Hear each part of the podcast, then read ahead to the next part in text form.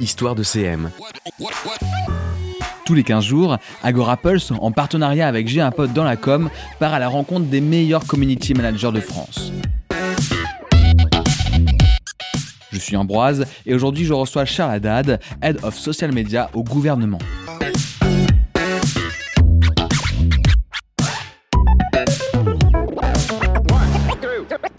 Salut Charles Salut Ambroise Bon, c'est pas n'importe quel poste, euh, Head of Social Media du gouvernement. Comment on en arrive à, être, euh, à avoir ces missions au sein du gouvernement? Alors, je sais pas s'il y a une recette, mais euh, pour ma part, c'est une belle histoire. Je suis arrivé en stage début 2020 au service d'information du gouvernement, après mon master 2 donc, et petit à petit l'oiseau fait son nid et je suis arrivé à, à prendre ce poste maintenant en 2022 forcément, on a envie de savoir c'est quoi ton quotidien, parce que c'est une responsabilité importante. Les réseaux sociaux, on sait bien que ça prend de plus en plus une place d'information officielle. Euh, donc là, tu as, une charge immense, une responsabilité euh, immense. Euh, comment tu gères ça au quotidien? Alors, euh, mon rôle, c'est vraiment donc gérer la présence du gouvernement euh, sur les réseaux sociaux, euh, et donc on va informer les citoyens sur les actualités et les priorités du gouvernement. clairement, ça passe assez de manière assez classique sur une planification et une diffusion de contenu, et aussi de la retransmission des prises de parole en direct de la première ministre. et on va s'inscrire comme, tu vois, un petit peu le référent de la parole interministérielle sur ces réseaux. on va échanger au quotidien avec les équipes qu'on appelle public policy des plateformes, euh, mais surtout avec l'ensemble des acteurs de l'État pour euh, amplifier euh, leur com et la rendre un peu homogène. Et donc dans ce cadre-là, on va par exemple gérer les certifications, on va gérer les agréments. Concrètement, les agréments, c'est que chaque compte sur les réseaux sociaux, pardon, sur les réseaux sociaux de la sphère gouvernementale doit recevoir une validation de notre part avant sa création. On veille aussi à l'application de la charte graphique de l'État. On va aussi euh, animer euh, la communauté euh, des CM des ministères. On va amplifier leur campagne. tu vois, on a une force de frappe assez importante quand même sur les comptes du gouvernement et leur apporter un soutien technique s'ils ont un, un, souci quoi. et de manière plus classique, ça va être bon du reporting, de la gestion de sponsorisation, etc. Tout un programme. Alors je me doute qu'il n'y a pas beaucoup de périodes de calme euh, quand on est dans un gouvernement. Il y a forcément une crise à droite ou à gauche. Et peut-être celle dont on peut parler, qui est très importante, que le monde entier a connue, c'est la crise sanitaire.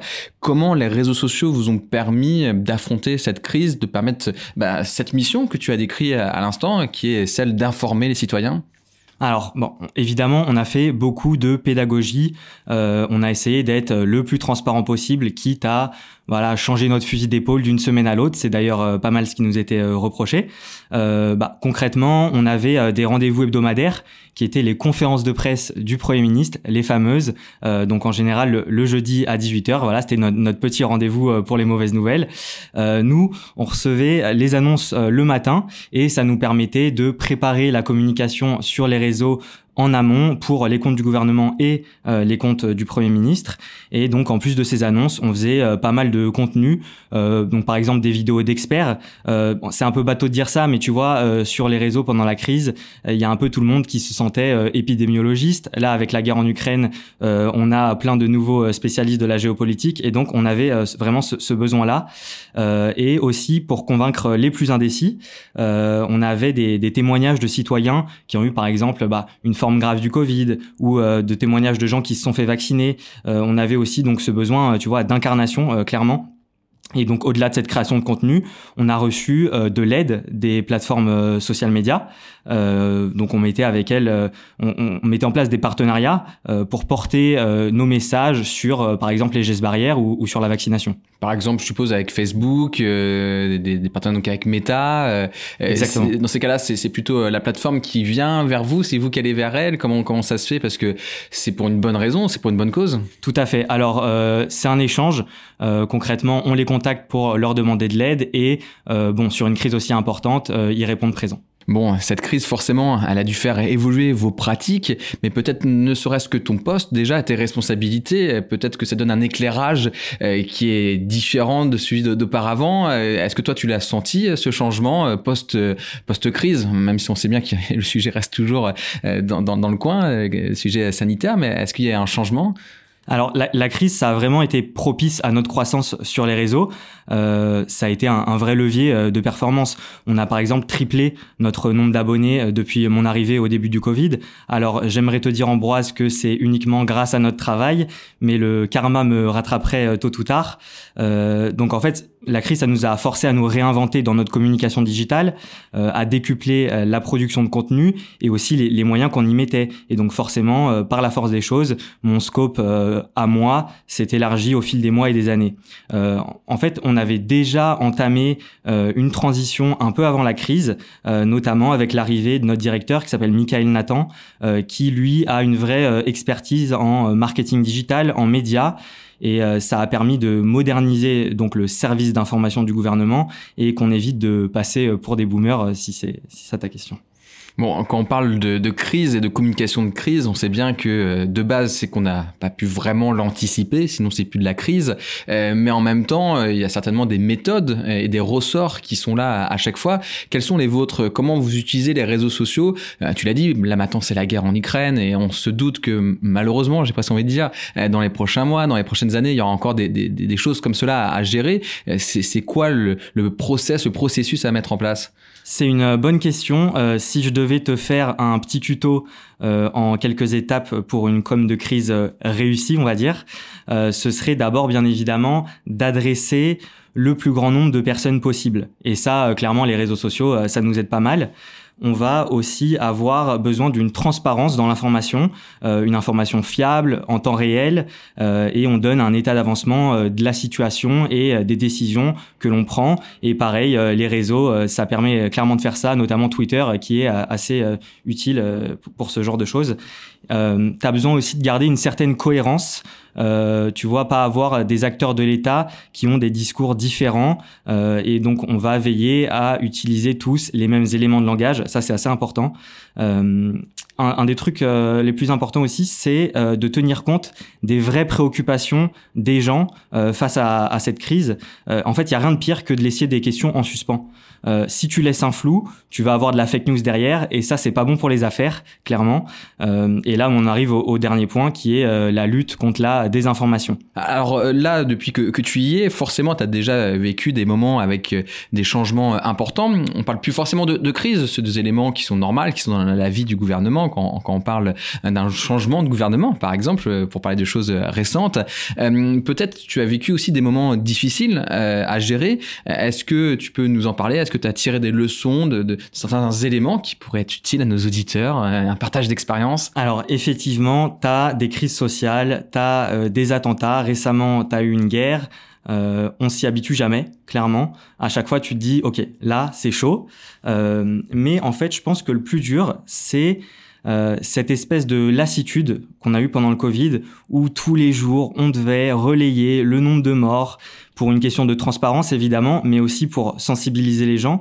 Et clairement, euh, tu arrives au boulot, euh, tu fais ta conférence de rédaction euh, pour commencer ta journée, on t'annonce euh, tant de nombre de morts et ça te met pas dans un bon mood, c'est sûr.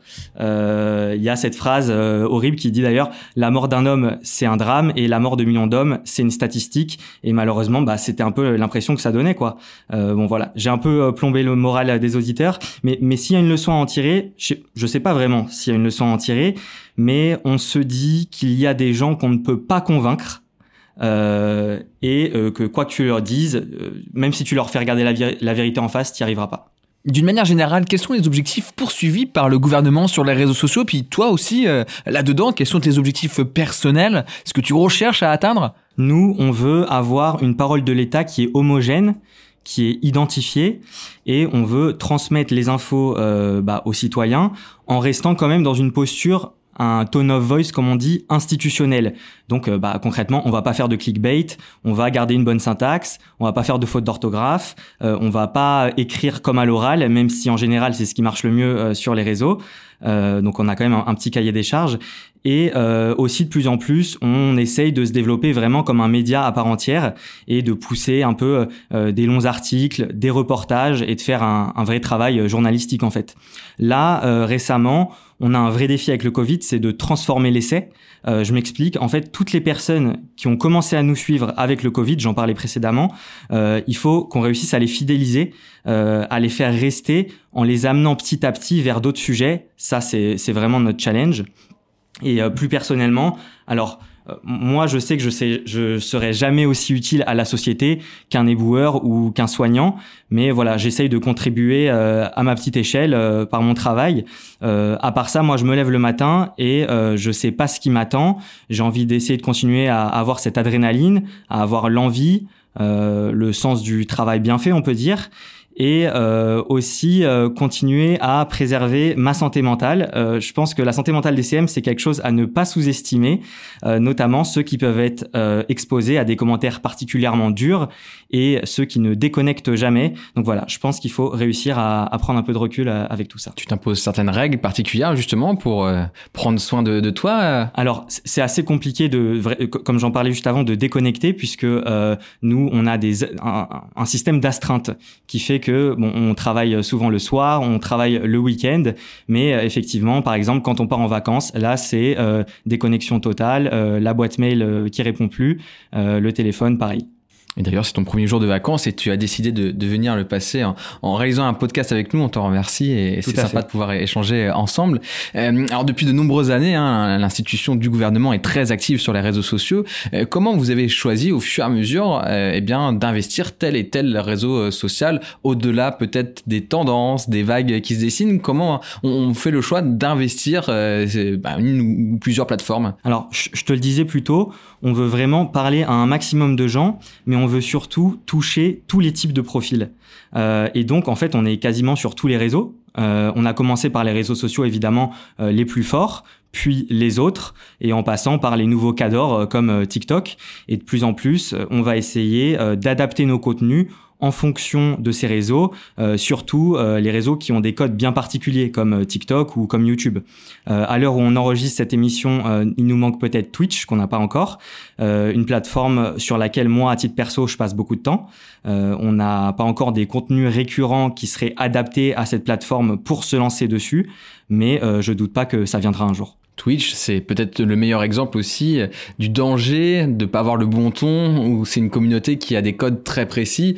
Ça, je suppose aussi que ça doit donner envie d'y aller mollo et de bien réfléchir avant, d'y aller. C'est exactement ça. Euh, on est assez frileux et euh, à titre personnel, comme je, peux voir au quotidien le ton qui est utilisé, je sais que ça peut être un peu casse-gueule pour nous de se lancer définitivement là-dessus. et c'est pour ça que avant de se lancer, on, on y réfléchit vraiment à deux fois et comment amener des sujets qui pourraient être vraiment propice à la plateforme. On a d'ailleurs vu certains hein, qui ne parlaient pas politique, qui ont amené le sujet politique sur euh, leur euh, compte Twitch, et été plutôt euh, mal accueilli pour une partie, en tout cas, de la communauté. Donc on voit qu'il y a un véritable danger.